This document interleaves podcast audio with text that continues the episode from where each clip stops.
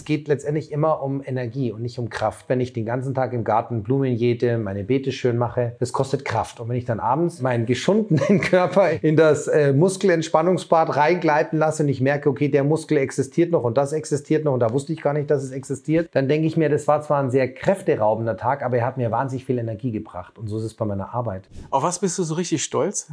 Ich kann nicht sagen stolz, sondern es ist für mich eine große Freude, dass sich Potenziale ähm, mir eröffnet haben, mir Chancen gegeben wurden.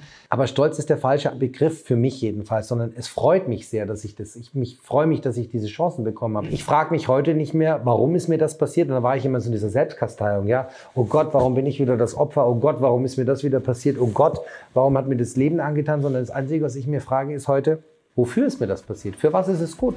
Willkommen zurück bei The Hidden Champion mit mir, Johannes Wosilat. Ich interviewe Unternehmer und das persönlich und nah. Willkommen zu einer neuen Folge von The Hidden Champion.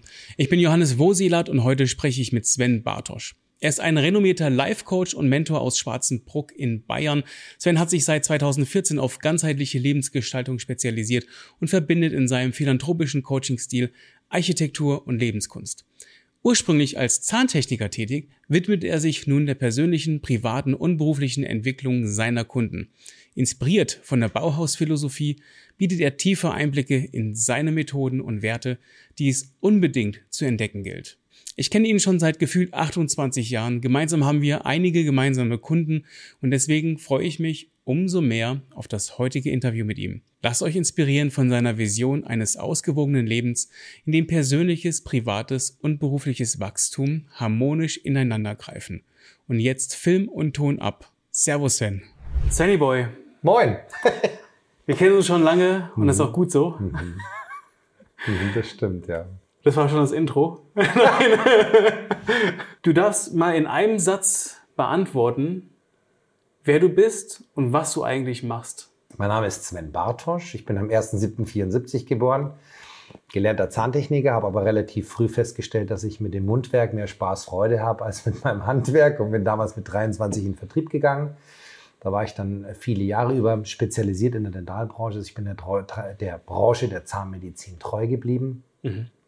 und habe mich dann vor, ja, nächstes Jahr werden es zehn Jahre entschieden, meine größte Leidenschaft und äh, ja, mein größtes Hobby damals zum Beruf zu machen, nämlich im, ja, mein, mein Glück der Selbstständigkeit im Coaching zu finden. Und das mache ich jetzt seit 2014. Du hast mich ein bisschen begleiten dürfen in bestimmten Bereichen, haben wir uns ja kennengelernt, ein auch bisschen. über den Kontext.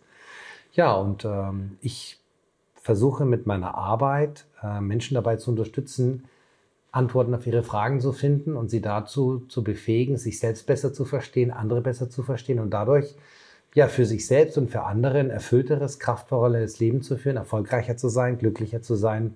Mhm. Das heißt, meine Arbeit erstreckt sich ja auf alle äh, Lebensbereiche letztendlich und es geht darum, Menschen erfüllter und glücklicher zu machen. Ja. Ein Stückchen besser auch, ne? Besser weiß ich nicht, weil das besser ist schon wieder so eine Geschichte. Ich glaube, das kann nur jeder für sich beurteilen, was dann besser ist. Ja? Es kommt darauf an, was man daraus macht, letztendlich. letztendlich ja. ja. Mhm. Jetzt fange ich mit den, mit den Fragen an. Na dann. Ähm, was sind so die, die größten Themen? Also wir können ja mal beispielhaft bei der Zahnarztpraxis äh, bleiben. Mhm. Was sind so die größten Themen, mit denen ähm, ein Zahnarzt, eine Zahnärztin auf dich zukommt? Aktuell? Ja, heute. äh, ganz sicher das Thema, ähm, also ich würde mal sagen Personalmangel, ja, also Mitarbeiter, Thematiken. Das sind die zwei Kernpunkte, warum, warum Kunden zu mir kommen, aus der Zahnmedizin explizit. Und weil es vielen auch nicht mehr gelingt, sich selbst in dem ganzen Wust von ja, einer immer komplexer werdenden Welt zurechtzufinden. Und der eine oder andere versucht dann wieder so ein bisschen Orientierung zu bekommen, auch für sich selbst. Und das sind so die Gründe, warum die Kunden zu mir kommen. Was meinst du mit komplexeren Welt? Ich glaube, dass die Anforderungen heute zum einen äh, sehr viel mehr geworden sind, als sie noch vor, vor, vor vielen Jahren waren. Also allein in der, in der Medizinproduktebranche, was QM angeht, also Qualitätsmanagement oder Dokumentationspflichten mhm. etc., ist es ja der bürokratische Aufwand, denke ich, ist massiv gestiegen. Und dann ist es natürlich so, dass wenn wir jetzt mal uns ganz persönlich anschauen, in unserem privaten Kontext, ähm, so Dinge, die unser Leben natürlich erleichtern, wie klassischerweise vorangestellt einmal das Internet und dann natürlich diese ganzen äh, Sozialmedien wie Facebook, Insta, was es da alles gibt, Und das meine ich mit komplex. Das heißt, wir haben sehr viele Möglichkeiten bekommen. Ähm, aber ich glaube, die Kunst besteht mit diesen Möglichkeiten, sie so zu nutzen, dass sie unser Leben bereichern und nicht, dass sie uns einengen, dass es zur Pflicht wird. Ja, dass wir mhm. sagen, wir fühlen uns mhm. verpflichtet, bestimmte Informationen zu teilen oder in diesen, diesen Plattformen es aufzuhalten. Und ich glaube, diesen, diesen Weg zu finden, was wirklich wichtig ist und gut ist für mich und für mein Umfeld, ist es heute gar nicht so leicht, weil wir halt wie manchmal wie so Alice im Wunderland sind, ja, oder, oder jemand im Zuckerrausch, im Candyland. Wir haben so viele Möglichkeiten und durch diese vielen Möglichkeiten, denke ich, ist es gar nicht so einfach, die Orientierung zu behalten. Was ist mein Weg in diesen vielen, vielen Wegen, die sich mir eröffnen? Wie, wie schaffst du das, äh, da eine Struktur reinzubekommen? Weil ich stelle mir das total schwierig vor, mhm. ähm, weil, weil du ja schon die Komplexität des Alltags, des, äh, des, mhm. des Lebens äh, beschreibst, da irgendwie auch eine Struktur dahingehend zu entwickeln, dass sich deine, deine, ich sag mal, deine Klienten am Ende dann auch, ähm, dass sie auch einen Pfad bekommen oder eine mhm. Richtung, in der sie gehen können? Ähm, das ist eine schöne Frage. Also tatsächlich dürfen sie sich erstmal auf den Weg machen und ich mich mit ihnen. Das, das Laufen, gell? Das ist das Laufen, Der das ist dieser Talk. Walk and Talk. Ja. Vielen Dank, vielen Dank. Also ja, aber, ja, aber, bewussten Aber gesetzt. Es geht ja. erst, erst erstmal um ein bewusstes Rausnehmen aus dem klassischen Alltag. Das heißt, egal was ich mit meinem Kunden mache, ich fange immer beim Einzelcoaching an. Dieses Einzelcoaching ist das Walk and Talk. Und damit geht es erstmal darum, bewusst aus dieser komplexen Welt, in der wir uns bewegen, auszusteigen. Das heißt, der Kunde reist am Abend oder der Klient oder die Klientin reist abends zuvor bei mir an. Bei mir heißt im beschaulichen Schwarzen Bruck. Dann geht es erstmal darum, sie sind in einer kleinen Pension untergebracht. Ähm, da geht es auch erstmal darum, wirklich sich aufs Wesentliche zu besinnen. Ist auch was Kleines, Einfaches, aber ähm, sehr ordentlich, sauber familiengeführt. Das finde ich immer ganz wichtig, dass einfach auch das drumherum passt. Es ist sehr still, es ist sehr ruhig. Und dann ähm, wünsche ich mir, dass meine Klienten einen elektronischen Detox vollziehen. Das heißt kein Handy, kein Fernseher, kein Laptop, kein Computer. Buch darf man natürlich gerne lesen, ja, und sich mal wieder auf sich selbst zu besinnen. Und am anderen Tag um 9 Uhr erwarte ich sie dann im Stadel. Und der Stadel ist ja eh so ein Ort, der ja einzig und allein dafür geschaffen wurde, ähm, einfach die Fülle wieder zu repräsentieren und die Möglichkeiten, die man sieht und letztendlich auch, man es gut kombiniert, wie man schön alles miteinander verknüpfen kann und dass es am Ende ein großes Ganzes gibt. Und dann wandere ich mit meinen Kunden so circa zweieinhalb bis dreieinhalb Stunden durch die Natur. Mhm. Und dabei höre ich mir erst mal an, wer die Menschen eigentlich sind, woher sie kommen, was hat sie zu dem Menschen gemacht, der sie heute, der, der, es, der es heute ist oder der er heute darstellt oder sie. Und ähm, was wollen sie eigentlich? Ja, also wo stehen sie heute in ihrem persönlichen, privaten und geschäftlichen Kontext? Und persönlich ist für mich ich ganz allein. Privat bin ich in meinem sozialen Miteinander, also in meinen Beziehungsstrukturen. Das kann jetzt Partnerschaft klassischerweise sein, aber auch mhm. Freundschaft, familiäre Strukturen und beruflich. Und da geht es für mich erstmal eine Bestandsaufnahme. Aber wenn ich erstmal wissen möchte, wo der Mensch heute steht, muss ich wissen, wo er herkommt. Das heißt, wir schauen erstmal zurück, erlauben uns dann den Status quo und schauen dann in die Zukunft, wo möchte der Mensch denn gerne hin? Und ich denke, wenn man einen Rückblick hat, einen Status quo und einen Ausblick, hat man eine sehr gute Basis für eine Struktur. Mhm du sagtest einen, einen, einen schönen Ort der, der Fülle. Mhm. Ähm, was ich hier ganz schön finde, das ist auch das, was ich gerade hier erlebe. Mhm. Du hattest, also wenn man hier reinkommt, du, mhm. es fängt ja schon an mit dem goldenen Logo in dem Grundstein mhm. ähm, von dir. Mhm. Und das finde ich ja schon geil. Mhm. Dass der Grundstein eigentlich deine, deine Arbeit das, was, was du weitergibst an die anderen, mhm. ist das Erste, was man sieht, wenn man hier reinkommt. Mhm. Eigentlich, eigentlich ja schon viel vorher. Ne? Mhm. mhm. Also fängt ja bei dem, ich sag mal, dem Patron Hirsch an, äh, der, der das, äh, der, der Schutz, das Schutztier ne? Vom, von deinem, von deinem von deiner Heimat, von deinem Zuhause ähm, oder von deinem Ort, wo du arbeitest, je nachdem, wie man sieht. Und das geht bis ins kleinste Detail. Du hast mir einmal beschrieben, allein diese drei, wie war das? Wir haben das Bild. Also das was auch so ein bisschen auch das wieder wiedergibt mit dem Jungen. Äh, genau, das ist, der das? das? ist der Zyklus eigentlich des Erwachsenwerdens. Und das ist der genau, Zyklus, genau, mit dem ich mich ja, beschäftige. Also ja. hier zum Beispiel, das ist jetzt dieser, das ist von, von, ähm, von Egon Schiele, einer der Expressionisten unserer Zeit, äh, aus das ist so um 1915, das ist ein Lichtdruck von ihm. Das ist halt diese, diese frühkindliche Prägephase, wo halt sehr viel passiert wird, zum Beispiel auch Vertrauen gesetzt wird, Grundsteine für Vertrauen beispielsweise. Mhm, mhm. Ähm, ja, dann der, der kleine Junge hier, das ist so dieses Zeitalter, wo du so das erste Mal dich abnabelst. Deswegen diese nackte Skulptur, die so mit geballten Fäusten in die Zukunft schaut, ja. Und das erste Mal, wo du ohne Elternhaus bist, wo du so in die Schule kommst und dann hier letztendlich ähm, ja, der Übergang vom, vom, vom Kind zum Erwachsenen, ja, wo du ja sowieso denkst, du bist der Coolste von hier bis Laramie und was kostet die Welt so ungefähr. Und wenn du dann alt mhm. genug bist, dann hockst du dich wieder irgendwo und machst dir Gedanken, was du im Leben alles so gemacht hast und deswegen ja den Denker und so spielt mhm. es so ein bisschen den Zyklus auch meiner Arbeit wieder, weil mich ja alle Lebensbereiche letztendlich beschäftigen und allen Lebensbereichen ähm, des Erwachsenenwerdens natürlich auch eine Rolle, eine Rolle spielen ja, mhm. in meiner Arbeit. Mhm. Für die, die es ähm, nur hören, mhm. Geht mal auf YouTube und dann schaut euch das Video vom Sven an. Da werden wir diese Bilder auch zeigen, dass ihr das nachvollziehen könnt, was, ihr, was wir gerade sehen und über das, was wir sprechen. Mhm. Und das finde ich das Spannende an, dem ganzen Haus. Man findet überall Dinge wieder, die spannend sind, die einen interessieren, bis zum Tiger oben. ja, ja. Interessant, dass du den hier erwähnst. Auch gerne. Ja, gerne. Ja. Ja, ja.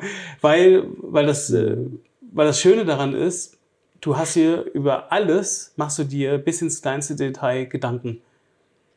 Alles, ich versuch's jedenfalls. alles ist kein Zufall. Sehr bis genau. auf deine, deine, und selbst deine, deine, deine Kunst, die du auf Ebay äh, erwirbst, ist nicht Zufall. Mhm. Das ist Zufall, dass du dann das eine Bild findest, mhm.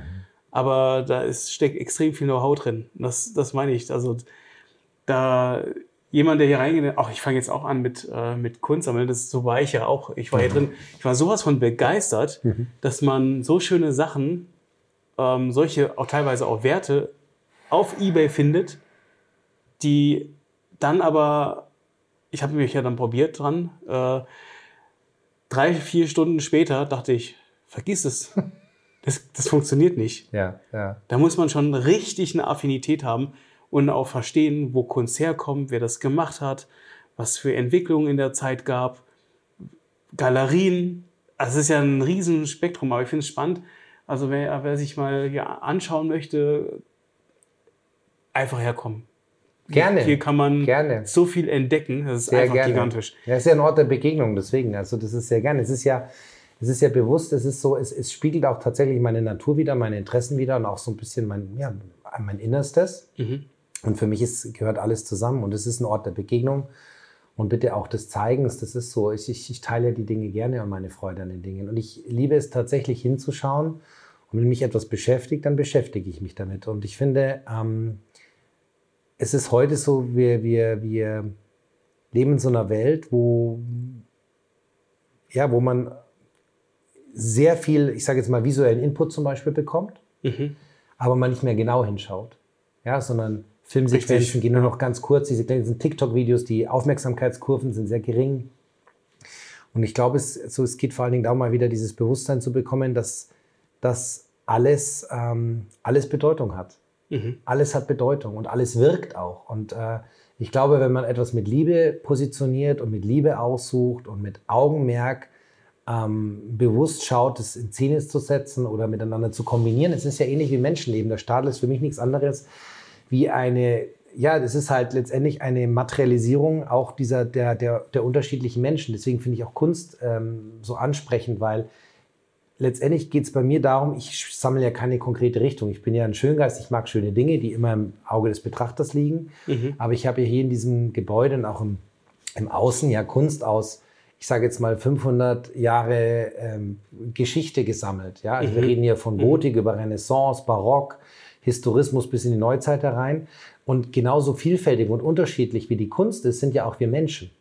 Ja. ja. und genau darum geht es, dass wir Menschen zum Beispiel verstanden haben. Und da fängt es immer bei uns selber an. Das heißt, wenn wir verstanden haben, wer ich eigentlich bin, ja, wo ich herkomme, wo ich heute stehe, wo ich wirklich hin möchte, in, für mich persönlich, was möchte ich aus meiner Persönlichkeit entwickeln, ja, was möchte ich vielleicht in den Griff bekommen, was ist mir im Weg, ähm, wie sieht es privat aus, wie schaffe ich es, erfülltere Beziehungen zu führen, Partnerschaften zu führen oder Partnerschaft zu führen, ja, meine Freundschaften besser zu pflegen, da mehr in diesem Miteinander, in diesem Wir zu mhm. sein und beruflich nichts anderes. Es geht wirklich letztendlich darum zu sagen, wie schaffe ich alles in Einklang zu bringen. Ja. Wusstest du schon, bevor du diesen Stadel gebaut hast, wie er auszusehen hat? Ja.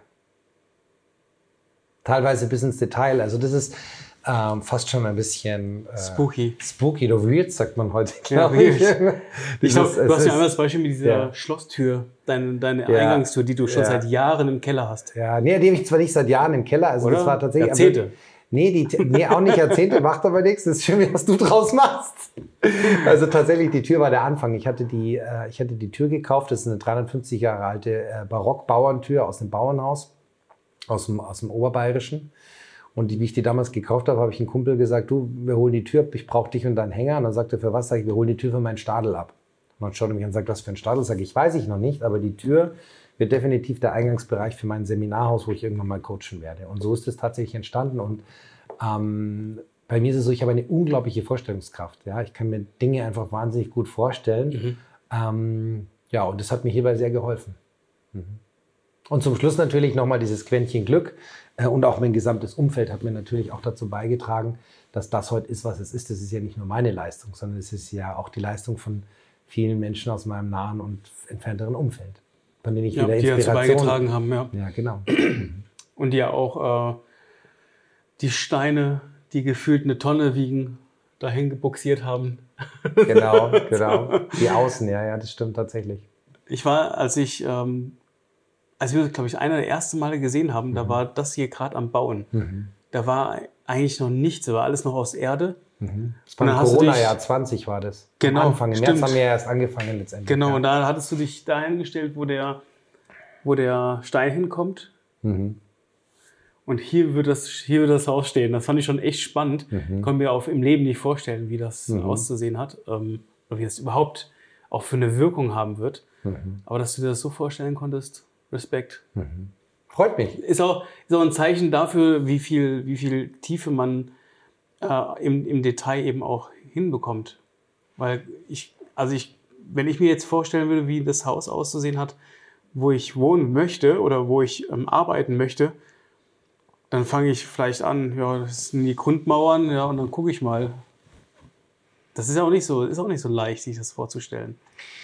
Aber wie, wie, wie, wie also also, wie hast, wie hast du es angegangen? Weil das ist ja schon irgendwie auch, sich auf der einen Seite jetzt, das ist die Tür, die jetzt mein Haus haben wird, aber das malst du oder, oder hast du alles in deinem Kopf? Ja, ja also ich habe, ähm, ähm, ich glaube, ich habe in meinem Kopf eine große, äh, eine große Datenbank oder einen großen Speicher, der nichts anderes macht, als ähm, zu malen. Ich habe eine sehr große ich würde sagen, visuelle, visuelle Vorstellungskraft. Ich kann mhm. mir Dinge sehr gut, ich kann Dinge sehr gut visualisieren und kann sie mir sehr gut vorstellen im Kontext. Das heißt, ich kann, ähm, und ich strebe auch tatsächlich danach, das ist auch so mein Anspruch. Ich habe immer, also ich habe an die Dinge einen sehr hohen Anspruch und ich habe auch den Anspruch, wenn ich zum Beispiel was entdecke, dass ich das dann auf ähm, bestmöglich zur Geltung bringe. Also, dass wenn ich was restaurieren lasse, zum Beispiel, dass es bestmöglich gemacht wird. Oder wenn ich ein Gemälde finde, dass ich eine bestmögliche Rahmung ähm, mhm. dafür mhm. finde, dass es halt wirklich auch, auch zur Geltung kommt. Und ich habe einfach einen hohen Anspruch an die Dinge. Aber letztendlich, ähm, ich glaube, mir fällt zum Beispiel Kopfrechnen schwer, ja, wo sich andere leicht tun, wofür ich sie bewundere und ähm, ich habe dafür eine hohe Vorstellungskraft. Aber das Witzige ist ja, äh, oder das Spannende ist ja, das ist ja ein Abbild deiner Arbeit. Mhm.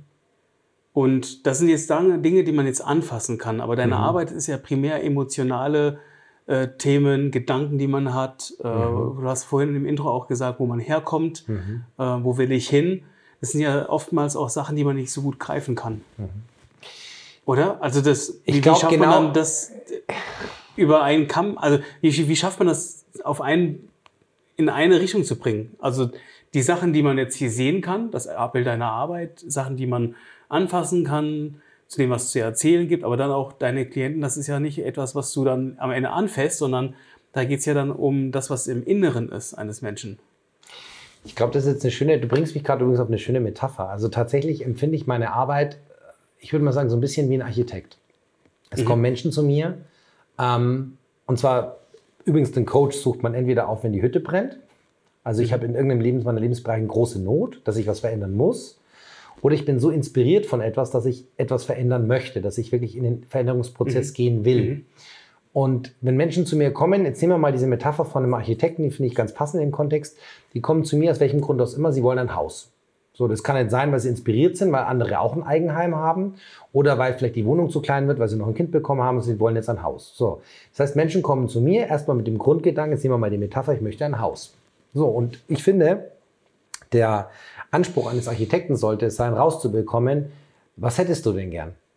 So, und jetzt nehme ich mal als Haus, nehme ich mal das Haus als Metapher fürs Leben. Menschen kommen aus einer Lebenssituation, aus einer Wohnsituation, ja, in der sie sich gerade befinden, persönlich, privat wie geschäftlich. Und eigentlich geht es darum, rauszubekommen, und das setzt, glaube ich, mein, mein, mein, mein Beruf jetzt an, rauszubekommen, was will denn dieser Mensch eigentlich? Was ist denn sein Haus? Was ist denn sein Leben, sein Leben, was er sich vorstellt? Was will er denn? Was braucht er denn?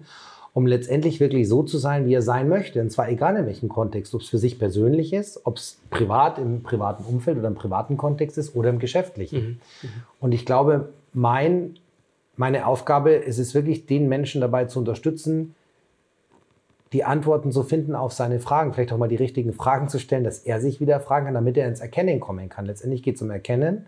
Ja, dieses erstmal erkennen, wer bin ich, was will ich, was brauche ich, wer möchte ich sein, um dann daraus letztendlich einen, einen Plan zu bauen, ein Konstrukt zu bauen, was den Menschen dabei unterstützt, letztendlich sein Traumhaus zu generieren, sein Haus zu generieren in all der Fülle, in all der Kraft, wie er sich vorstellt.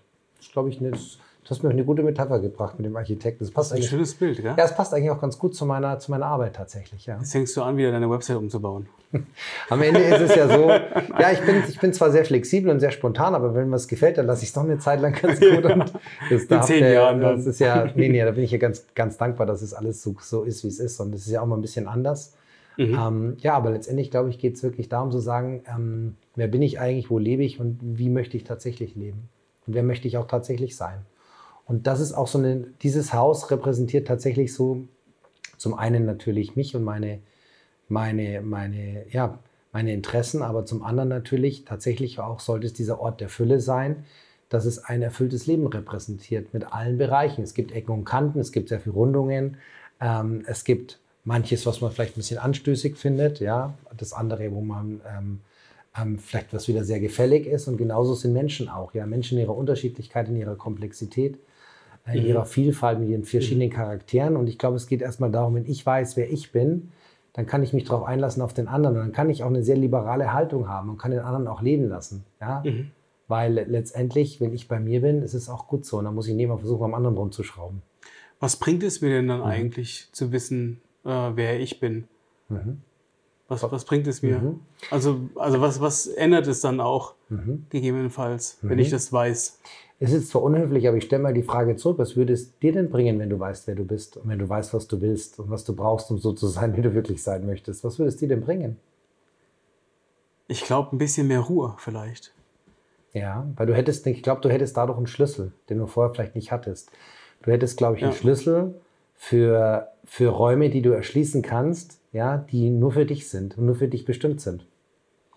Das würde ja auch bedeuten, ich wüsste dann auch, was ähm, es hat ja auch mit Werte zu tun, oder? Mhm. Wenn ich weiß, wer ich bin, dann, dann kann ich auch ganz schnell dann auch daraus definieren, wie möchte ich, dass mit mir umgegangen wird. Daraus resultiert dann natürlich auch der Umgang mit meinem Gegenüber, auch vielleicht in den Taten, mhm. also in der Art und Weise, wie ich dann etwas umsetze. Mhm. Gehe ich da meinem Ziel nach, weil ich ja jetzt weiß, äh, wer ich bin, oder gehe ich dann nicht meinem Ziel nach? Also es ist wahrscheinlich dann ein guter Kompass, oder? Genau, letztendlich ist es ja nur eine Art Standortbestimmung. Das heißt, du weißt erstmal, wo du stehst, ja, mhm. also wo du herkommst, wo du stehst, wo du vielleicht noch dran arbeiten darfst. Vielleicht gibt es ja auch Dinge aus deiner Vergangenheit, die dich daran hindern, im Heute, Hier und Jetzt glücklich zu sein oder erfüllt zu sein, die es vielleicht aufzuräumen gilt. Hast du vielleicht das eine oder andere Trauma, das heißt eine emotionale Verletzung, die noch nicht vielleicht richtig mhm. verheilt mhm. ist, mhm. als Beispiel. Ja, wenn du eine Standortbestimmung gemacht hast und sagst, okay, jetzt kann ich einen Kurs bestimmen, wo möchte ich gern hin, dann ist das eine sehr, ich meine, eine gute Grundlage für eine Reise. Mhm. Ja? Bloß es ist erst der Anfang, weil eine, eine, eine Map, ja, also reicht ja erstmal nicht, um loszulegen, sondern wir Menschen brauchen auch, denke ich, Pläne und Ziele. Und das ist was, was uns auch dazu bringt, ins Doing zu kommen. Deswegen arbeite ich mit meinen Klienten als allererstes immer erst diesen, diesen Purpose. Was ist eigentlich dieser, der Ursprung dessen, was sie wirklich wollen? Was ist ihre Kernmotivation in allen ihren verschiedenen Lebensbereichen? Um auch immer zu wissen, warum ich das tue, was ich tue. Und ich mich natürlich auch immer überprüfen kann, bin ich richtig? Mhm. Ja, das heißt, ist das mein Weg? Ist das mein Ziel? Bin ich das wirklich? Entspricht das meinen Werten? Ich bin ein sehr, sehr, sehr werteorientierter Mensch. Bloß ich glaube, es ist auch wichtig, dass wir, dass wir da immer dran denken sollten, dass meine Werte nicht zwangsläufig auch die des Gegenübers sein müssen. Mhm. Ja, viele Kunden sagen zu mir oft, ja, jetzt höre ich immer wieder mal, ja, wir behandeln unsere Patienten oder unsere Kunden gern so, wie unsere Kunden oder Patienten gern behandelt werden möchten. Das ist ja schon mal ein sehr guter Ansatz. Und dann werde ich manchmal, manchmal gefragt, ähm, ja, oder manchmal provoziere ich auch die Frage, ja, und wie behandeln Sie Ihre Kunden, Herr Bartosch, oder Ihre Klienten? Da habe ich gesagt, ja, ich versuche meine Klienten gern so zu behandeln, wie meine Klienten gern behandelt werden möchten. Mhm. Und das setzt zwei Dinge voraus. Das setzt erstmal voraus, dass ich A, ganz bei mir bin, weil dann dreht sich nicht um mich, um mein Ego, sondern es geht sich, dreht sich um mein Gegenüber. Ja? Und ähm, B, bekomme ich halt genau raus, was den anderen bewegt. Was bewegt denn seine Welt? Was ist denn meinem Gegenüber wichtig? Was ist denn für ihn essentiell? Was ist denn für ihn entscheidend? Was für mich großartig sein muss, kann für den anderen langweilig sein und umgekehrt. Das heißt, was für mich ganz entscheidend ist, ja, muss für den anderen noch gar nichts bedeuten. Und ich glaube, das ist wichtig, dass wir da auch unterscheiden, dass ich immer erstmal bei mir sein muss. Und wenn ich bei mir bin, kann ich meinen Fokus auf mein Gegenüber richten. Mhm.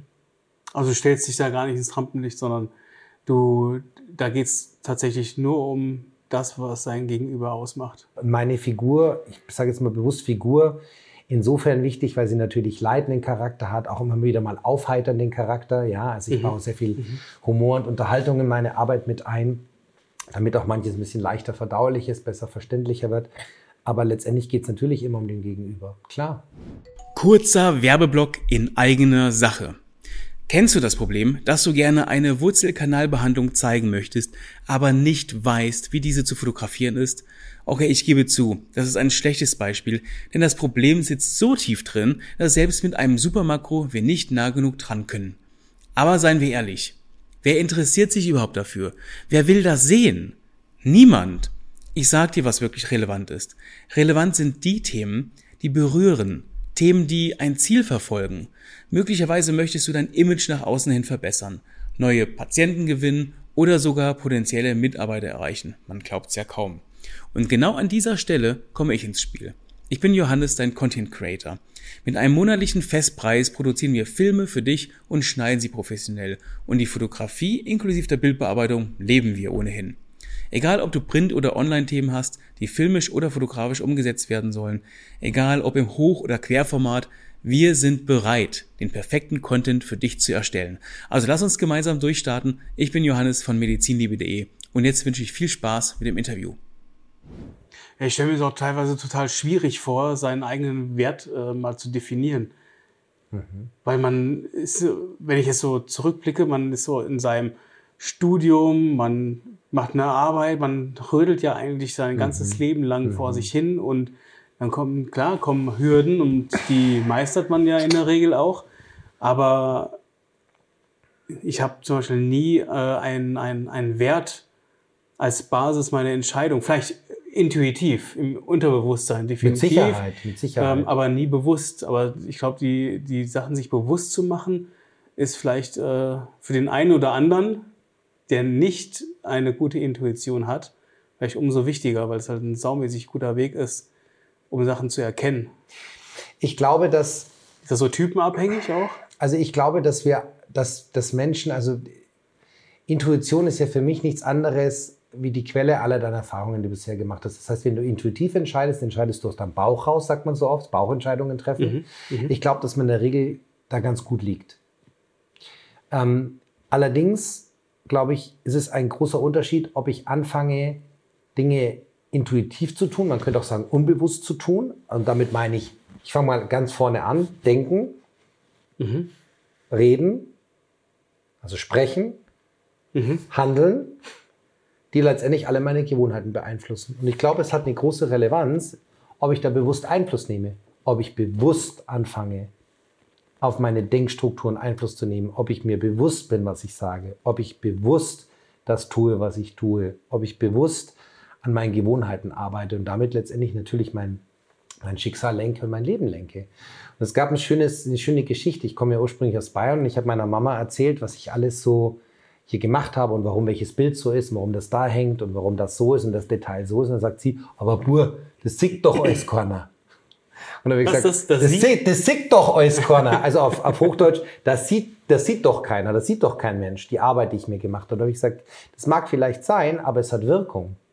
Und wenn wir uns bewusst sind, dass alles Wirkung hat, alles, was von uns kommt, alles, was wir denken, alles, was wir sprechen, was wir, was wir tun, hat Wirkung. Es hat immer Wirkung. Es erzeugt immer eine Wirkung dann können wir natürlich sagen, okay, ich kann etwas kraftvoll tun, also besonders wirkungsvoll tun, indem dass ich es bewusst tue. Mhm. Oder ich mache es halt etwas wirkungsloser, indem ich es vielleicht, jetzt bin ich beim Thema intuitiv mache, ja, dass ich es vielleicht unbewusst tue. Ich glaube, dass wenn ich etwas bewusster tue, also mit besserem Wissen, dass ich da dann auch automatisch kraftvoller bin. Würde sie das heute wieder so sagen? Das sieht auch keiner? Ja. okay. Ganz klares Ja. Aber sie war schon hier, oder? Ja, ja, ja. Sie, okay. sie, liebt es auch alles hier. Sie liebt den Stadel sehr, aber sie wird immer noch sagen, ja, das sieht doch keiner. Das wird sie, glaube ich, immer noch so sehen, ja. Ja. Mhm. ja. Ist auch noch vielleicht auch eine alte Schule, ne? Wo, oder? Ich weiß gar nicht. Ich glaube, das hat gar nichts mit alte Schule zu nicht? tun, sondern ich glaube, dieses, dieses, äh, dieses, dieses Wirkprinzip, ich glaube, das, was viele glauben, das hat keine, vieles hat keine Wirkung. Also ich glaube, dass meine Mutter nicht die einzige, sondern ich glaube, dass die meisten so, so denken. Ja, ich dachte so, es kommt so äh, von, von damals, es muss erstmal einen praktischen Ansatz erfüllen. Wir brauchen erstmal ein warmes Haus. Ne? Also sie kommen von ganz anderen ähm, Zeiten auch her, würde ich jetzt absolut, sagen, ne? wo, absolut, wo Wärme nicht alltäglich war oder wo ein sicheres Zuhause nicht alltäglich war. Ne? Vielleicht. Okay, jetzt bin ich mal bei dir, aber jetzt nehmen wir mal ein ganz klassisches Beispiel aus der heutigen Zeit. Wenn ich zum Beispiel heute schaue in manche Praxen, die ich komme oder bei Kunden, wo ich bin, ich gehe auf die Toilette, dann gibt es für mich zwei unterschiedliche Kategorien. Es gibt eine Gästetoilette, wie zu Hause, dein Gästeklo, das eigentlich so ist, wie du es gerne vorfinden würdest. Oder es gibt halt ein Kunden-WC. So, und jetzt kann ich mich kann ich Dinge sehr bewusst tun, indem dass ich einen Ort der, der, der Heimlichkeit schaffe, der Ruhe schaffe, der auch mal loslassen schaffe, wo ich mir einen Raum schaffe, der ja ja du hast, eine, du hast eine Schallschutztür ich habe eine Schallschutztür extra ja weil das, dass du einfach ja. entspannt loslassen kannst das finde ich einen ganz essentiellen Aspekt und kann natürlich dann arbeiten ja. mit ja. eventuell Duft mit Geräuschen mit mit Motiven mit Bildern ähm, ich kann die Dinge bewusst vorsehen oder nicht ja und ich glaube es ist ein Riesenunterschied ja wenn ich jetzt zum Beispiel irgendwo bin und ähm, ich ähm, tue empfindlichen Körperteilen oder empfindlichen Teilen meines Körpers ein dreilagiges Supersoftpapier an oder ein Schmirgelpapier, was halt äh, ähm, einlagig ist und äh, nicht besonders äh, ähm, kostenintensiv im Einkauf war. Ja? Kosten, ja, genau. So, weißt du, und dann ist genau die Frage, was, es geht immer um Werte letztendlich. Was ist es mir wert? Mhm. Ich finde es schön, dass auch ein sehr geiles Bild bei dir auf dem Klo hängt, das Runde. Ich habe ja zwei. Das eine ist ein Teller und das andere ist der Himmel. Der Himmel. Mhm. Vom, vom Outwien ist mhm, das, gell? Richtig, genau, genau. Ja. Mhm. Weil das ist ja auch, äh, auch ein Zeichen, ne? wenn man äh, auf dem Klo schöne Kunst hängt. Ja. Das ist ein Zeichen.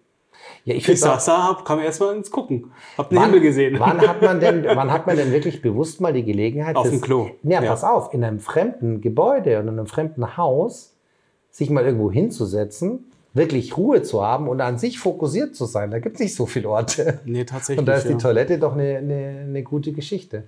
Ja, eine gute Möglichkeit. Ein guter Ort dafür. Um auch mal wieder ins Träumen zu kommen, weil du, du sprichst ja das Himmelsbild an letztendlich. ja, ja. Dieses Runde, ja, wo es um Wolken geht. Ja, klar. Ja. Auf was bist du so richtig stolz?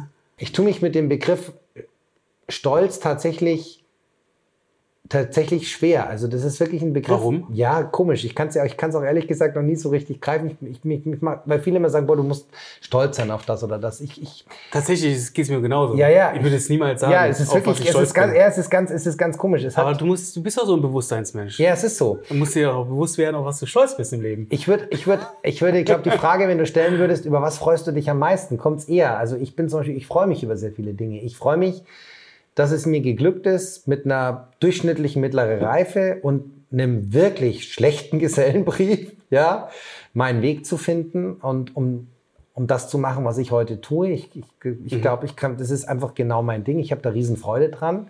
Aber ich freue mich vor allen Dingen an Dinge. Ich kann nicht sagen stolz, sondern es ist für mich eine große Freude, dass ich ähm, Potenziale ähm, mir eröffnet haben, mir Chancen gegeben wurden, ich die Chancen und Potenziale vielleicht auch genutzt habe. Klar, das, das, das, ich habe halt zugepackt. Ja, das mhm. liegt so ein bisschen in meiner Natur.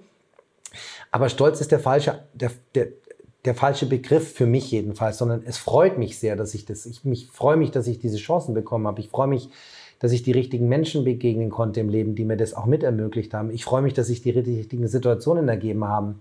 Ähm, eigentlich freue ich mich viel mehr um die mhm. Dinge, als dass ich stolz drauf bin. Ja. ja.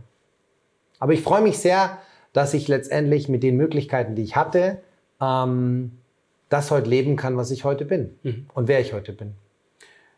Jemanden zu, zu coachen erfordert ja auch ziemlich viel ähm, Energie, die du bereitstellen musst. Ne? Also wie, wie kommst du in deine Kraft? Das ist eine sehr, sehr schöne, das ist ein sehr schönes Bild, weil tatsächlich ist es so, das, was ich mache, kostet mir keine Energie. Null. Mhm. Außer halt die Kraft, die du brauchst, um deine vier Kilometer so, und jetzt zu laufen. Wir? Und jetzt sind wir aber genau, das ist ein Unterschied. Es, das ist genau ja. der Unterschied. Es geht letztendlich immer um Energie und nicht um Kraft. Weil ja, das, was ich mache, kostet Kraft. Ja. ja. Es kostet mir auch Kraft, wenn ich den ganzen Tag im Garten Blumen jäte, meine Beete schön mache. Das kostet Kraft. Und wenn ich dann abends äh, meinen geschundenen Körper in, die, in das äh, Muskelentspannungsbad reingleiten lasse und ich merke, okay, der Muskel existiert noch und das existiert noch und da wusste ich gar nicht, dass es existiert. Und ich existiere dann, noch. So, und ich existiere selbst noch irgendwo. Dann denke ich mir, das war zwar ein sehr kräfteraubender Tag, aber er hat mir wahnsinnig viel Energie gebracht. Und so ist es bei meiner Arbeit. Ich glaube, das ist auch bei uns im Leben so wichtig. Ähm, es geht darum, Dinge zu tun, die mir, die mir Energie bringen, aber keine Energie kosten. Es darf Kraft mhm. kosten, aber keine Energie. Mhm. Es ist was anderes. Es darf nicht an die Substanz gehen, sondern es darf Kraft kosten, aber es muss dir letztendlich Energie bringen. Es gibt Dinge zum Beispiel, als Klassiker, wenn ich jetzt zum Beispiel im Büro sitze und bereite für die Steuer vor, ja, mhm. das zum Beispiel kostet mir Energie. Weil du bist ja aber auch ziemlich akribisch. Ich weiß nur, wie du dein Fahrtenbuch geführt hast, bevor du losgefahren bist. Das war für mich ein, ein Ereignis, dir zuzugucken, wie du da sitzt in Seelenruhe. Ich habe mir nur gedacht, tick, tack, tick. Es ist Mittag, ich habe Hunger. Der macht erstmal sein Fattenbuch. Also, ja. also ja. da machst du dir auch vielleicht zusätzlich äh, Arbeit. Deswegen kostet es so viel Energie. Es ist ganz interessant, äh, nicht Energiekraft. Ähm, naja, du hast ja vorhin gesagt, es nimmt dir Energie, die Sachen, die ganze bürokratische Ja, Bürokram, ja, tatsächlich, tatsächlich. Und das ist etwas, ähm, es, war auch mal, es war ganz interessant, dass du das ansprichst. Ähm, ich hatte mal einen Klienten hier, der hat sich dann hier rumgeschaut und hat gesagt, boah, das Gewürzregal und die Tees und wie ich alles habe, ob ich das immer so habe. Da habe ich gesagt, nee, sag ich bin eigentlich ein totaler Code, ich mache das nur, weil du da bist. Und dann habe ich kurze Pause gesagt, natürlich, du Depp. Ich sage, mach ich das immer so. Aber tatsächlich, glaube ich, bin ich im Herzen ein liebenswerter Chaot. Ich glaube nicht, dass ich von Haus aus ein so strukturierter Mensch bin, auch wenn es keiner, oh. ja genau, kein Mensch, genau, keiner würde. Du hast das, vorhin die, die Lampen geputzt. Genau, keiner würde das. Also mhm. liebenswerter Chaot würde ich das nicht Und interessant ist, ja, ja, aber jetzt pass auf, interessant ist, was heißt es? Das? das heißt, ich habe mich ja dahin entwickelt. Ich war ja nicht immer so. Ja. Und ich habe irgendwann mal begriffen, dass eins meiner Hauptantriebsfedern im Leben Leichtigkeit ist. Das heißt, ich bin ein Mensch, der am besten funktioniert in Leichtigkeit. Mhm. Und das ist auch das, glaube ich, was ich vielen Menschen bringe. Leichtigkeit. Das ist, mhm. glaube ich, etwas, mhm. was ein großer Kern meiner Arbeit ist. Leichtigkeit. Und nach Leichtigkeit sehnen wir uns eigentlich alle. Eigentlich sehnen sich ja. Menschen nach mehr Leichtigkeit. Und ich habe irgendwann mal verstanden, dass es für Leichtigkeit einen Prozess gibt. Und es ist relativ banal. Das heißt, ich brauche immer erstmal einen Fokus. Also warum tue ich das, was ich tue? Dann brauche ich eine Struktur. Warum brauche ich eine Struktur? Weil mir Struktur Klarheit gibt. Deswegen ist bei mir alles sehr gut strukturiert. Wenn ich diese Struktur geschaffen habe, die mir wiederum die Klarheit gibt, ist Klarheit immer die Basis für Sicherheit. Sicherheit ist das, was wir alle benötigen. Das ist eine Basis, worauf alles beruht. Wir brauchen Sicherheit.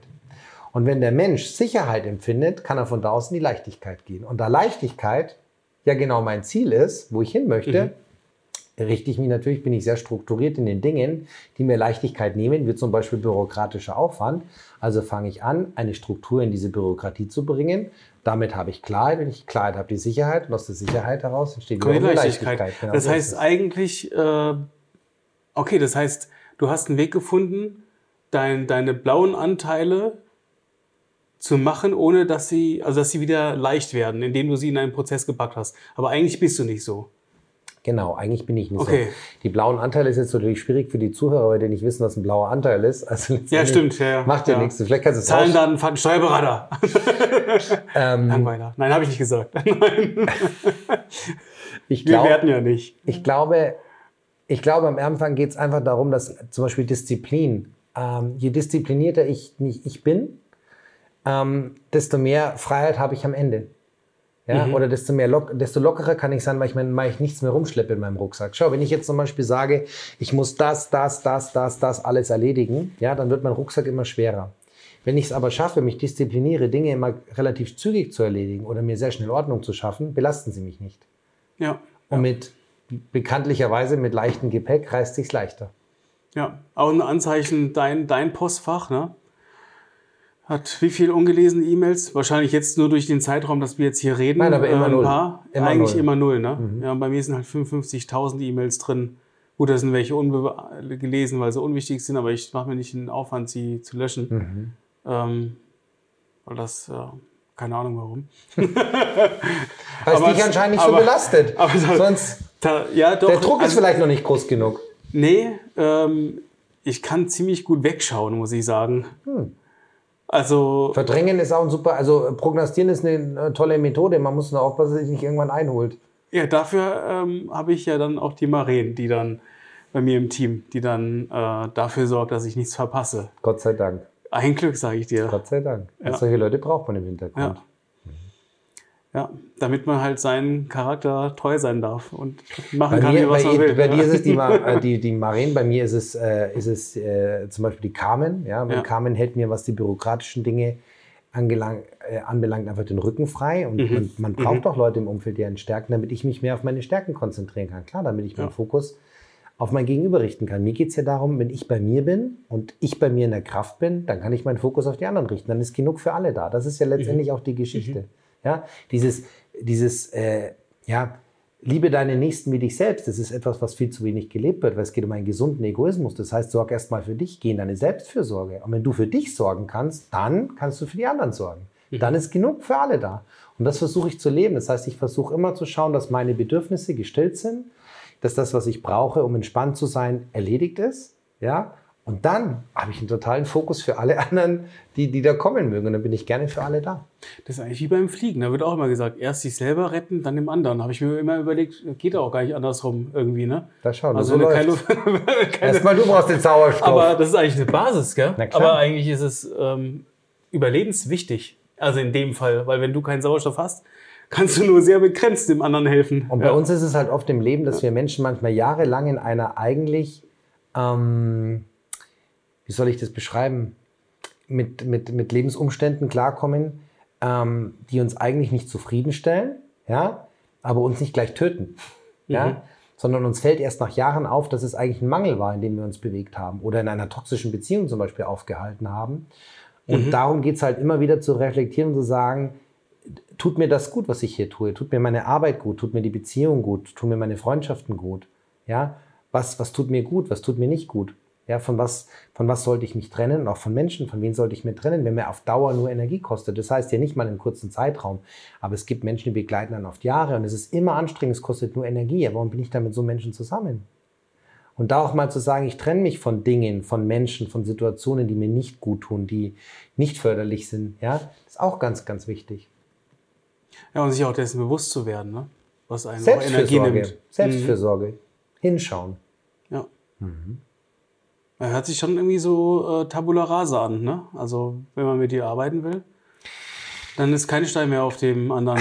Das kann man so, glaube ich, ich glaube, das kann man so nicht sagen. Aber ich denke, es ist einfach wichtig zu sagen, ich schaue mir immer den Grundsatz an. Also sitze immer wieder beim Architekten und es kommt jemand vielleicht mit schon im Haus und möchte es umbauen. So, dann sollte ich erstmal statisch überprüfen, was lässt überhaupt das Fundament zu. Und da sollte ich ja anfangen. Ich sollte erstmal schauen, wie, wie stark ist eigentlich die Statik, wie, wie gut ist eigentlich das Fundament. Und darum geht es ja, das zu stärken. Ich muss ja erstmal mein Fundament stärken und die Statik wieder in Ordnung bringen, damit ich da umbauen kann, damit ich was Vernünftiges anbauen kann, draufbauen kann. Vielleicht auch, wie du vorhin gesagt hast, wenn man mal Werten sind, verschönern oder verbessern möchte. Dann muss ich mir erstmal hingucken, mit was ich eigentlich, was ich eigentlich habe an Materialien, an Substanz. Wenn wir mal die Metapher vom Architekten nehmen. Und dann kann es schon natürlich sein, dass man sagt, man baut ein komplett neues Konstrukt auf. Dann bleibt oft kein Stein auf den anderen. Oder man schaut, was man hat, mit dem Vorhandenen das Bestmögliche rauszuholen, was man für sich gerne möchte. Es geht letztendlich immer um den Wunsch des Klienten und um sein Leben. Darum geht's. Dir gefallen unsere Inhalte? Dann kannst du uns ganz einfach unterstützen. Abonniere unseren Kanal, folge uns, hinterlasse, wenn dir was gefällt, auch gerne einen Kommentar. Und wenn du glaubst, dass anderen Menschen dieser Inhalt gefallen könnte, teile den Link. Tausend Dank dafür. Wie gehst du mit Niederlagen um, wenn du, wenn du mal nicht das äh, eintrifft, was du dir eigentlich vorgestellt hast? Weil es ja nicht immer alles äh, mit Leichtigkeit versehen, oder? Mittlerweile muss ich sagen, relativ gut in dem Moment Ähm, also es gibt so Dinge, also ich gibt Dinge, die gönne ich mir, aber da arbeite ich auch mit. Also ich glaube zum Beispiel, ich, ich leide ein Automobiltourette. Ja, also ich verfall manchmal in so kleine Schimpfteraden, wo ich aber über mich selber so ein bisschen lachen muss, aber da arbeite ich mittlerweile auch dran. Äh, Wo zum Thema, Beispiel? Äh, hm? Wo passiert das?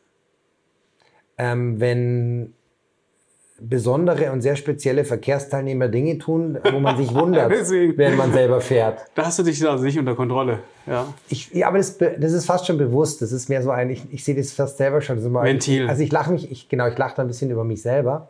Aber an sich bin ich ein Mensch, der, der das habe ich aber gelernt. Ich, ich glaube, was ich gut kann, ist Reframing. Reframing ist etwas, was, glaube ich, generell ganz wichtig ist. Das kommt aus mhm. der tiefen Psychologie oder auch aus dem Buddhismus. Es geht darum, wie schaffe ich es, wenn ich mit einer Situation konfrontiert bin in meinem mhm. Leben, mhm. Ähm, die sich erstmal als beschissen darstellt, ja, ähm, als ungünstig. Ähm, geht es darum zu sagen, wie schaffe ich es, dem jetzt einen positiven Kontext zu geben. Das heißt, wie schaffe ich es, dieser Situation einen positiven Rahmen zu geben, mhm. um darin eine Chance zu erkennen. Ja, und die hat man natürlich immer wieder mal. Ich meine, dieser Stadel, das weißt du selber, habe ich dir damals erzählt, das ist ja, war ja nicht von, der ist ja nicht von Anfang an tatsächlich geplant gewesen. Das war geplant. Auch anders geplant gewesen. Es war ne? erst anders geplant, den kleinen Schuppen umzubauen und der ist dann zusammengebrochen. Da war ich erst mal vor, vor einem Trümmerhaufen gestanden und dachte ich mir, okay, was mache ich denn jetzt? Und dann habe ich mir, hole ich mir auch Unterstützung von außen, wenn ich selber nicht in der Lage bin zu reframen, dann war klar, ja, ich baue was Vernünftiges hin und zack, war im Kopf äh, und im Geist der Stadel geboren als, als hier Spatenstich war bei dem Projekt, das war der erste Tag des ersten Lockdowns 20, im März 20, während Corona. Alle Kunden, alle zwei, drei Minuten hat das Telefon geklingelt, jeder Kunde hat abgesagt. Das musst du dir vorstellen, ich verschulde mich gefühlt bis in die nächste Eiszeit mit diesem Projekt. Das ist ja so ein, so ein, so ein Liebhaber-Lebensprojekt gewesen. Und da ich ja nicht mit dem goldenen Löffel im Popo auf die Welt gekommen bin, sondern mir alles selbst erarbeiten durfte und nach wie vor darf, war das natürlich schon, schon eine Nummer. Ja? Und dann dachte ich mir, okay, wie komme ich da raus? Das erste, was ich gemacht habe, das Handy ausgeschaltet, nach Hause gefahren, barfuß in Schießer Feinripp-Unterhemd und kurzer Hose drei Stunden im Garten getanzt. Box in den Apfelbaum reingegangen und gesagt, so, ich muss jetzt mal wieder auf andere Gedanken kommen, ich muss mich mal wieder erden. Und danach habe ich gedacht, okay, alle Kunden sagen ab, du baust gerade dieses Riesending, was machst du? Und dann war mir klar, was ist die Chance in dem ganzen Projekt? Ja, ich habe Zeit bekommen. Das um, das Ding hier, um das Ding hier auch ja. zu begleiten, ja, um den Stadel ja. zu begleiten. Und ja. ich glaube, heute ist es tatsächlich so, eine Niederlage, mit der ich konfrontiert werde, ist für mich vielleicht nicht in dem Moment direkt, aber spätestens kurz drauf besinne ich mich immer wieder zurück und sage, egal wie groß die Niederlage im Leben war, sie hat mich immer weiter nach vorne gebracht. Was ist die Chance in diesem Kontext? Mhm. Deswegen glaube ich, kann ich Chancen zu erkennen ist auch eine, auch eine Gabe, die total wichtig ist. Mhm. Das ist ähm, Resilienz hat da auch eigentlich viel damit zu tun. Ne? Wie gehe ich eigentlich mit, mit, mit, Niederlagen, mit um. Niederlagen um? Ja, und, und ja. letztendlich geht es halt einfach auch darum zu, zu erkennen. Und wenn man mal verstanden hat, dass dass, glaube ich, das Leben und auch unser Umfeld uns nicht bestrafen möchte, sondern eigentlich immer Einladungen schickt zur Weiterentwicklung. Es geht eigentlich immer um eine, über ein, ich sage immer ein Ticket. Du kriegst mal wieder ein Ticket, ja. Und mhm. ich frage mich heute nicht mehr, warum ist mir das passiert? Und da war ich immer so in dieser Selbstkasteiung, ja. Oh Gott, warum bin ich wieder das Opfer? Oh Gott, warum ist mir das wieder passiert? Oh Gott, warum hat mir das Leben angetan? Sondern das Einzige, was ich mir frage, ist heute, äh, wofür ist mir das passiert? Für was ist es gut? Für was ist es gut, egal wie beschissen die Situation ist? Für was ist die Situation das, das frage ich mich zum Beispiel nie. Mhm. Ich frage nie, für was ist jetzt, wenn etwas missgelaufen ist, für was das gut ist, weil ich sehr oft, wenn etwas um mich herum etwas passiert, nur einen kleinen Einfluss darauf habe, auf den Ausgang. Aber was ich beeinflussen kann, ist nicht die Tatsache, dass etwas passiert ist, sondern ähm, wie ich jetzt damit umgehe und worauf ich dann mich weiter fokussiere. Fokussiere ich mich wofür. jetzt auf das? Das ist das, wofür genau. du hinterfragst. Du gehst, natürlich fragst du dich. Ja, du genau. fragst dich halt anders. Ja. Aber letztendlich ist deine Fragestellung genau die gleiche. Du sagst, du, du schaust die Situation an, sagst, was ist mein Anteil daran? Ja, mhm. was kann mhm. ich daran, was kann ich daran bewerkstelligen? Wie, wie kann ich da in irgendeiner Form Einfluss aus, äh, ausüben? Und was kann ich dafür tun? Das mhm. ist das Wofür. Mhm. Wofür? Dafür. Ja. Stellst du die Frage sehr wohl, nur in einem anderen Kontext. Mhm. Mhm. Was, was, was kannst du machen, wenn jetzt jemand ähm, in diesen Negativgefühlen gefangen ist? Weil das ähm, kann ja, also es sind ja alltägliche Themen vielleicht auch, die erstmal sehr banal klingen, aber wenn zum Beispiel jemand äh, keine, nicht genügend Mitarbeiter hat und eben dann nicht in die Kraft kommt, weil er sich eben mit Themen beschäftigt, die Energie vernehmend sind, weil du willst ja eigentlich, ich nehme jetzt das Beispiel eines Zahnarztes, mhm. äh, am, Zahn, äh, am Patienten ähm, arbeiten. Mhm. Und ähm, da bist du in deiner Leistung eigentlich. So, mhm. und dann auf einmal musst du dich mit Themen auseinandersetzen, die nicht mit deiner Expertise eigentlich zu tun haben. Mhm. Äh, und da sind ja auch sehr viele, die dann über Jahre, also ich kenne jetzt ein paar, dann darüber sprechen ähm, und eher im Selbstmitleid sind, ich krieg die eh nicht oder der Markt hat einfach keine, keine guten Mitarbeiter oder aber was, was, was kann man da machen? Also wie holst du da die Leute aus dieser, ich sag's mal ganz vorsichtig, aus dieser Misere raus? Also die erste Frage ist natürlich, jetzt sind wir wieder bei dem Thema, wer bin ich eigentlich? Und damit ich, fängt man immer an. Das heißt, wer bin ich eigentlich? Wofür bin ich hier? Und was will ich? Und was brauche ich? Dann sind wir wieder bei dem Kern, um so zu sein, wie ich wirklich sein möchte. So, und jetzt nehmen wir mal konkret diese, dieses Thema als mhm. Zahnarzt. So. Ein Zahnarzt, der sich diese Frage stellt, hat vielleicht irgendwann auch mal diesen Zug verpasst, in Anführungszeichen, zu erkennen, dass du heute als Unternehmer eben nicht nur dein, eben nicht nur ein, ähm, ich sag mal, aktiver Part in, dem Praxisalltag bist, sondern dass du praktisch halt im, zum Beispiel implantierst mhm. oder Zahnerhalt betreibst, also Prothetik machst äh, oder konservative Maßnahmen oder was auch immer, sondern du führst ein Unternehmen. Und durch dieses zu diesem Unternehmen führen bedeutet halt ganz, auch, ganz stark halt auch, was tue ich dafür, was tue ich dafür, ähm, an diesem Unternehmen zu arbeiten, damit es diesem Unternehmen gut geht. Und genau das ist der Kern. Viele haben immer nur im Unternehmen gearbeitet, aber nicht am Unternehmen. Und jetzt sind wir wieder bei dieser Chance mhm. erkennen. Ja? Das heißt, was habe ich eigentlich für eine Chance zu erkennen? Was habe ich eigentlich für Möglichkeiten, an diesem Unternehmen zu arbeiten? Und darauf erschließt sich wieder eine, ein, ein riesen, ich nenne es mal Chancenpotpourri. Du hast ja so viele Möglichkeiten, so viele Chancen, die sich daraus ergeben. Aber das geht erstmal dieses Bewusstsein zu erkennen, dass ich da vielleicht bisher zu wenig gemacht habe oder an die, an die falschen Bereiche hingeschaut habe. Und wenn du wieder weißt, wer du bist und was du brauchst, um so zu sein, wie du sein möchtest, auch im beruflichen Kontext, dann lassen, lassen sich da auch Maßnahmen ableiten und Pläne entwickeln. Und Maßnahmen, die halt maßgeschneidert sind. Ja? Deswegen muss man erstmal Maßnahme, heißt ja, ich muss Maß nehmen. Ganz einfach. Und wenn du Maß genommen hast, kann man eine maßgeschneiderte, ein maßgeschneidertes Projekt äh, definieren, was genau deiner Natur entspricht. Und dann bist du wieder in der Chance drin. Und dann sind wir auch wieder bei diesem positiven Mindset, von dem ja alle sprechen, mal zu sagen, okay, wie schaffe ich es denn, meine Energie dahin zu lenken, wo ich was bewirken kann? Denn eins ist klar, die Energie folgt immer der Aufmerksamkeit. Wenn ich natürlich immer auf das Dilemma meine Energie richte und immer dahin schaue, wo die Energie wegfließt, anstatt da, wo sie mir zufließt, dann brauche ich mich ja nicht wundern, dass ich permanent Energie verliere. Mhm. Und jetzt sind wir wieder bei dem Fokus. Worauf richte ich meinen mhm. Fokus? Die Energie äh, folgt der Aufmerksamkeit. Und zwar immer und ausschließlich, klar. Das habe ich äh, von so einem Shaolin gehört. Mhm. Und der, der sagt das genau das Gleiche. Mhm. Es ist leider auch ja. nicht auf meinem Mist gewachsen. Übrigens ja, das meiste ja. nicht, was ich sage. Ja, es gab ja schon äh, wesentlich mehr und schlauere Köpfe wie mich auf diesem Planeten. Und es sind viele alte Weisheiten, bloß wir leben sie halt nicht. Mhm. Schau mal, wir leben heute, ein Klassiker, wir leben dort an der Medizin, unsere Medizin ist 150 Jahre alt. Als Beispiel. Die ist ja immer noch 150 sie, Jahre alt. Ja, oder lass sie 200 ja. Jahre alt sein. Ja. So, und wir behandeln in der Regel westliche Medizin rein symptomatisch beispielsweise. So, jetzt gibt es die TCM, also die traditionelle chinesische Medizin oder das Ayurveda, die schaut halt auch auf anderen Bereiche, die schauen halt auch auf den Geist, die schauen halt auch auf die Seele. Unsere Religionen war schon immer verankert von jeher, der Mensch besteht aus Körper, Geist und Seele. Seele. So, mhm. jetzt mhm. heute wissen wir zum Beispiel in der Wissenschaft durch den Begriff der Psychoneuroimmunologie, das ist die Wissenschaft, die den Kontext unserer Gedanken und deren Auswirkungen, Auswirkungen auf unsere Stoffwechselprozesse und unser Immunsystem erforscht, wissen wir, dass unsere Gedanken einen exorbitanten Einfluss haben, nämlich weil sie in, permanenter, in, in permanenten Kontext stehen zu unseren Gedanken und zu unseren Stoffwechselprozessen. Also kann ich mit unseren Gedanken natürlich meine Stoffwechselprozesse und meine, meinen Körper beeinflussen. Natürlich kann ich das aber es wurde bisher nicht berücksichtigt. Das heißt, viele Wahrheiten sind uralt, sie werden nur nicht gelebt. Viele Menschen haben eine wahnsinnig gute. Intuition, sie ist einfach nur verschüttet. Viele Menschen haben ein sehr gutes Gespür, sie haben es nur verloren. Das heißt aber nicht, dass es weg ist. Ja? Mhm. Und jeder Mensch im Übrigen, ich bin der festen Überzeugung, weiß genau, was er braucht, um so zu sein, wie er sein möchte. Das weiß jeder. Und diese Fragen gilt es zu beantworten. Und dann hast du die Chance, in die Fülle zu kommen. Und wieder dahin zu kommen, wo du letztendlich hin möchtest und wo du hingehörst wo du dich wohlfühlst. Hört sich gesund an.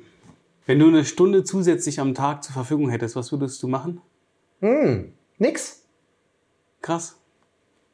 Ganz bewusst mal nichts tun. Das, das kann ich zum Beispiel nicht. Ich kann das, aber es fällt mir sehr schwer. Deswegen würde ich die Stunde tatsächlich nutzen, um das zu üben. Ja. Ganz einfach. Das würde ich wirklich tun. Ich würde diese Stunde zusätzlich nutzen, um nichts zu tun. Wir glauben immer, wahre Freiheit ist alles zu können und alles zu tun. Das glaube ich nicht.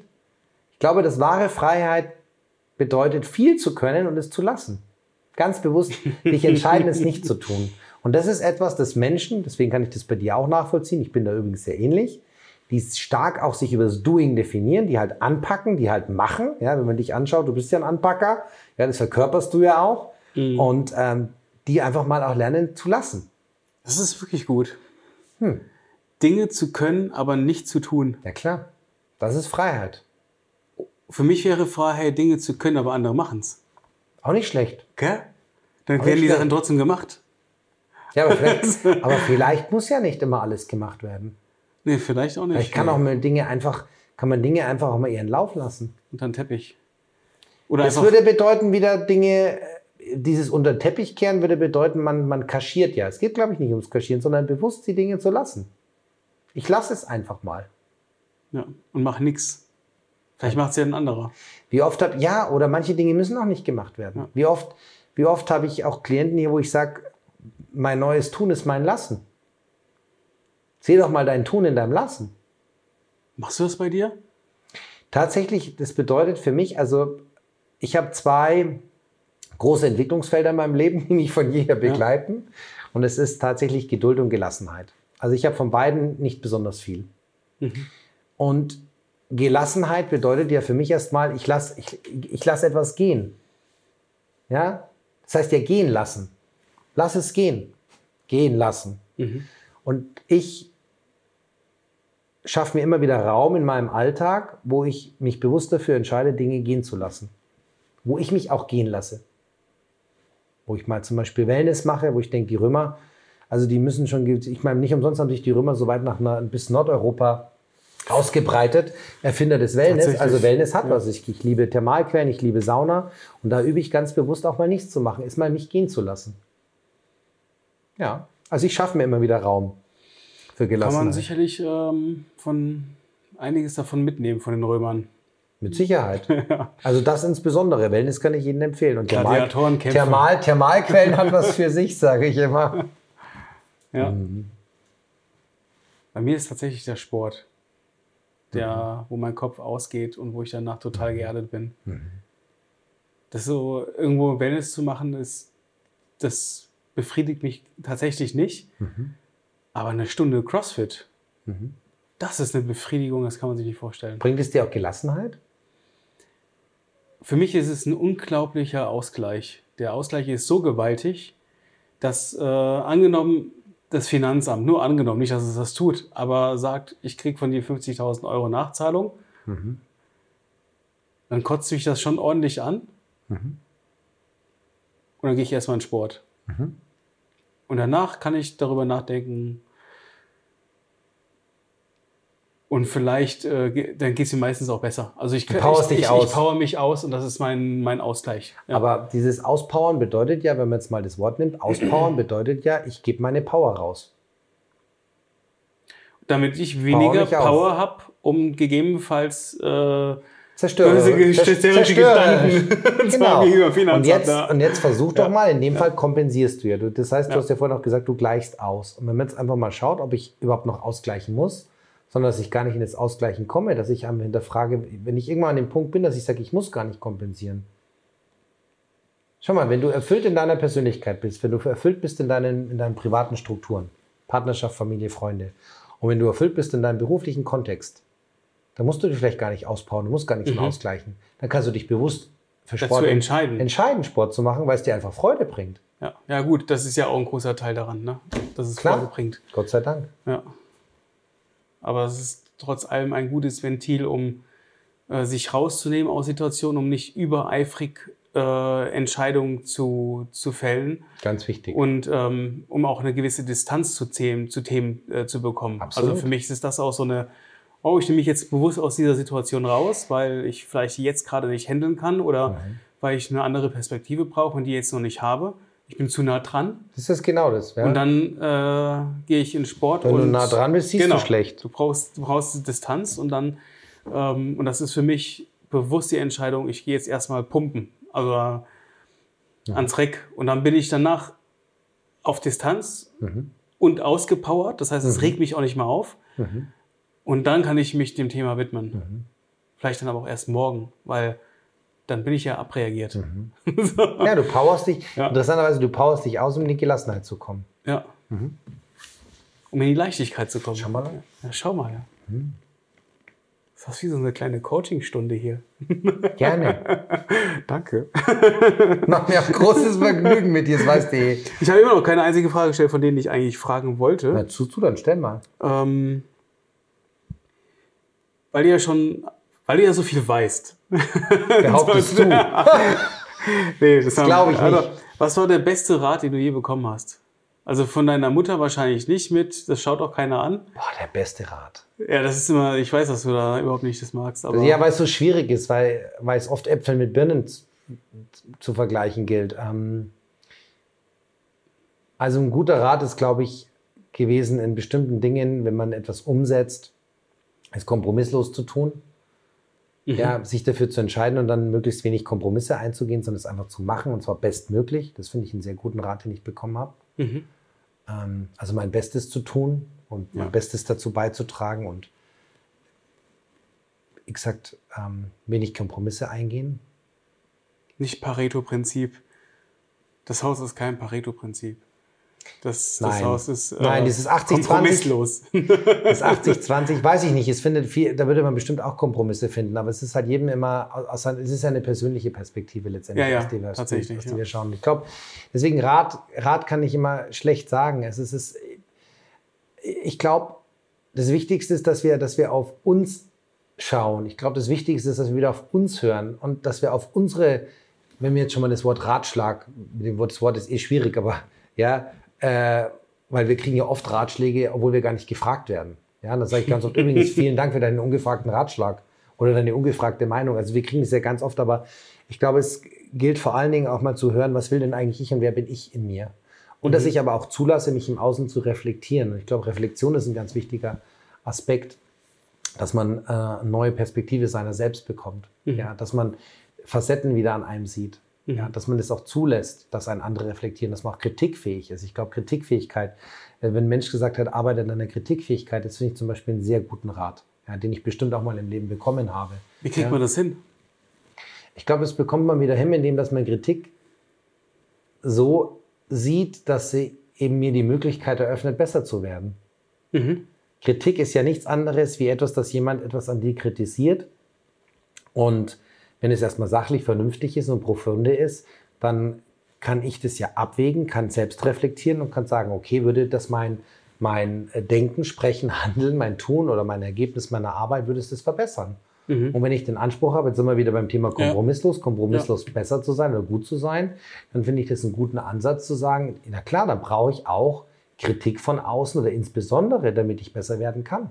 Das ja. ist, weißt du, was ja, das absolut. ist? Ja, das ist auch kein Angriff. Ist nicht nein, Angriff im, Geg sehen, im ne? Gegenteil, im Gegenteil. Ich glaube, das ist, also Kritik ist, glaube ich, eine, eine Facette des Lebens, die das Leben, was, was einen schleift. Schon mal, ein guter Brillant zum Beispiel, ein Brillant, ist ja nichts anderes wie ein geschliffener Diamant. Mhm. So, und der hat einen gewissen Schliff und dieser Brillantschliff hat 56 Facetten. Das bedeutet, ein Mensch ist wie so ein Rohdiamant, der kommt erstmal auf die Welt. Und jetzt kann ich den bewusst schleifen oder unbewusst schleifen. Und ich glaube, je stärker oder je mehr ich das Potenzial in diesem Edelstein erkenne und je besser der Schliff ist, je bewusster dieser Schliff ist, desto mehr wird dieser Stein brillieren. Ja, deswegen heißt er brillant. Ja, er wird brillieren, weil halt sehr viel Lichtbrechung stattfindet. Das heißt, er wird funkeln, er wird voller Lebendigkeit sein. Und ich glaube, das ist das, was Menschenleben auszeichnet. Und ich glaube, je mehr Schlifffacetten wir haben und je mehr wir schaffen, ja, diese zuzulassen, ich muss manchmal geschliffen werden, das kann nicht bewusst oder unbewusst geschliffen werden, habe ich dann die Möglichkeit, immer mehr in meine Kraft zu kommen, letztendlich in meine Strahlkraft und brillanter zu werden. Da ist, da ist es ein großer, ein großer Beitrag, ähm, kritisiert zu werden tatsächlich. Aber nicht geformt, ne? Eigentlich müssen sie sich selber formen. Es geht um die, die Selbst, Selbst, äh, genau. Selbstschleifen eigentlich. Ja, Selbstschleifen, natürlich Selbstschleifen, aber auch mal bewusst in einen Schleifprozess begeben. Ja, also ich meine, wer ja, wird Sachen schon, zuzulassen. Ja, wer wird denn Ja. schon gern kritisiert? Ja. Dich aber bewusst in einen, in einen, in einen Prozess der, des, der Kritik zu geben, bewusst, Mhm. ja, sich auch mal selbst schleifen zu lassen, um vielleicht noch mehr aus dir rauszuholen. Ich sehe tatsächlich, ich wünsche mir tatsächlich ähm, von Kunden ähm, nicht immer nur Feedback, sondern ich, ich will bewusst Kritik. Weil ich merke, dass das, was, wenn ich eine Auftragsarbeit mache, das, was ich mache, ist erstmal ja eine gewissermaßen ähm, eine Arbeit von mir. Und die muss übereinstimmen mit dem Kunden. Weil es geht ja um ihn, nicht um mich. Das heißt, wenn er Wünsche hat, die mit reinfließen in ein Projekt, Mhm. dann ist es wichtig, dass sie kommuniziert werden. Und das ist dann für mich dann ähm, auf das, sagen wir mal, auf das erste Projekt dann ein, ein, eine Kritik zu bekommen, wo ich dann weiß, ah, das ist ihm wichtig. Darin optimiere ich dann, dass er sich auf der einen Seite gesehen fühlt und es wird sein Thema mit aufgenommen, weil es ja letzten Endes auch seine Kundenarbeit ist. Und gut, da muss man natürlich unterscheiden zwischen, äh, wenn er jemand das nicht weiß, da muss man sich natürlich irgendwie finden. so, also Klar. wenn die Kritik äh, vielleicht ähm, nicht meine Arbeit äh, kritisiert, sondern ein allgemeines Thema, was eigentlich gar nicht mit dieser Arbeit dann zu tun hat. Ich glaube, wenn du deine so. Arbeit auch kritisiert haben möchtest, brauchst du natürlich auch wieder Menschen, die warum deine Arbeit Ja. verstehen. Ja. Klar. Aber tatsächlich sehe ich auch selten Kritik als äh, Mhm. negativ, sondern es wird dann einfach das nächste Mal ein Tickchen besser. Oder beim nächsten Korrekturlauf. Da haben wir es So. doch schon wieder. Ja. Optimierung. Ja. Alles hat Wirkung. Alles. Hm. An alles hat nun ein Ende, nur die Wurst hat zwei. In diesem Sinne, vielen Dank fürs Interview. ich glaube, dass das Thema ist, dass, dass da- da- dein Umfeld, dein Thema, was, was dich ausmacht, ist so komplex auch. Das kann man nicht in einem einzelnen Podcast darstellen. ja, ich meine, ich habe dich ja einmal öfters. mal einen Tag erlebt, ja, das, das war schon, danach war ich platt, ja, das war sehr, sehr intensiv mit vielen Höhen, Tiefen und links und rechts und hoch und runter. Und ähm, das muss man, das muss man, da muss man sich Zeit für nehmen und das kann man nicht in einem einzigen Podcast äh, darstellen. Gerne. Das du wir können es äh, gerne monatlich machen, immer zum neuen Thema. Ja, oder alle zwei Wochen vielleicht. Ja. So. Alle zwei Wochen wirst du nicht schaffen, aber monatlich vielleicht. Du aber auch nicht. Bist ja alle sechs, bist ja ausgebucht. Also die Zeit, die Zeit würde ich mir nehmen für dich. Echt? Ja klar, wäre ja letztendlich auch die Zeit für mich. Ja, stimmt. Für uns beide. Na klar. Sag mir noch einmal, wie kommst du auf dein Logo? Auf welches? Ah, nee, das ist eine eigene Podcast-Folge, das machen wir mal anders. Ja, ich habe zwei Ich habe schon gerade gemerkt, wie du gerade äh, eine- geholt hast. Ja, das eine ist der springende Frosch und das andere ist ja das philanthropische Coaching. Ja, komm, genau, spring, komm ja- auf die Sprünge, gell? Nee, doch. Komm in die Sprünge. komm auf die Sprünge. Komm auf die Sprünge. Anpushen, ne? Du musst selbst in die Bewegung musst- kommen. Komm genau, auf die Sprünge Impuls. Als, äh, als Impuls. Ja. Danke. Gerne. Also das heißt, wir sehen uns in Zukunft äh, monatlich. Das werden wir wahrscheinlich nicht hinkriegen, aber einmal im Quartal. War doch eine coole Geschichte. Fangen wir mal das Neues an. Ja, das nächste Mal musst du ein Thema mitbringen. Jederzeit. Und ähm, Gerne. hast du eigentlich auch schon mal ein richtiges Feedback bekommen von einem Kunden? Ich bekomme in der Regel immer Feedback, hoffentlich auch richtiges Was war so das Kunden. Eindrücklichste, wo du dachtest, boah, das hättest du selber nicht gedacht im Vorhinein? Boah. Also es mit Ach so, alles ja. hat ein Ende und die Wurst hat zwei. Tobias, Okay, das kommt okay. am Ende. Ne? Also- okay, ja. ähm, also was mich, was mich immer wieder mal extrem berührt, ist das Feedback von Kunden. Das kommt immer wieder mal vor, dass sie tatsächlich ein Coaching mit mir oder was sie da erlebt haben, als Gamechanger in ihrem Leben empfunden haben. Also sie sind danach wirklich, sie ändern maßgebliche Dinge in ihrem Leben oder greifen oder krempeln wirklich Dinge von rechts nach links und empfinden das als, als Gamechanger. Das ist für mich eigentlich das, was mich am meisten berührt, wenn sowas passiert. Das sind die Feedbacks, die mich am intensivsten berühren, weil es halt extreme Wirkung hat. Wo wir beim Thema Wirkung sind. Hm. Ist ja, wie es- jetzt wiederholen wir uns. Jetzt können wir tatsächlich Finito. unser Gespräch äh, endlich, endlich, Endlich, beenden. endlich. Das klingt ja ganz furchtbar. Endlich, endlich, endlich. War so schlimm. Nein. Mega. Danke dir. Das war's mal wieder. Vielen Dank, dass du dabei geblieben bist. Besuch uns gerne auch auf unserem Instagram-Account at TheHiddenChamp oder vernetze dich mit uns auf LinkedIn unter The Hidden Champion. Neben unseren langen Interviews posten wir regelmäßig knackige Kurzbeiträge, die dich natürlich auch zum Nachdenken anregen sollen. Lass dich inspirieren und nimm das eine oder andere Thema auch für dich mit. Denn hier gilt, lerne von den Besten und mache nur so viele Fehler wie wirklich notwendig. Kennst du jemanden, den du hier auch gerne mal hören möchtest? Dann schlage ihn uns vor, vielleicht findet sich dein Vorschlag hier wieder. Bis zum nächsten Mal, dein Johannes.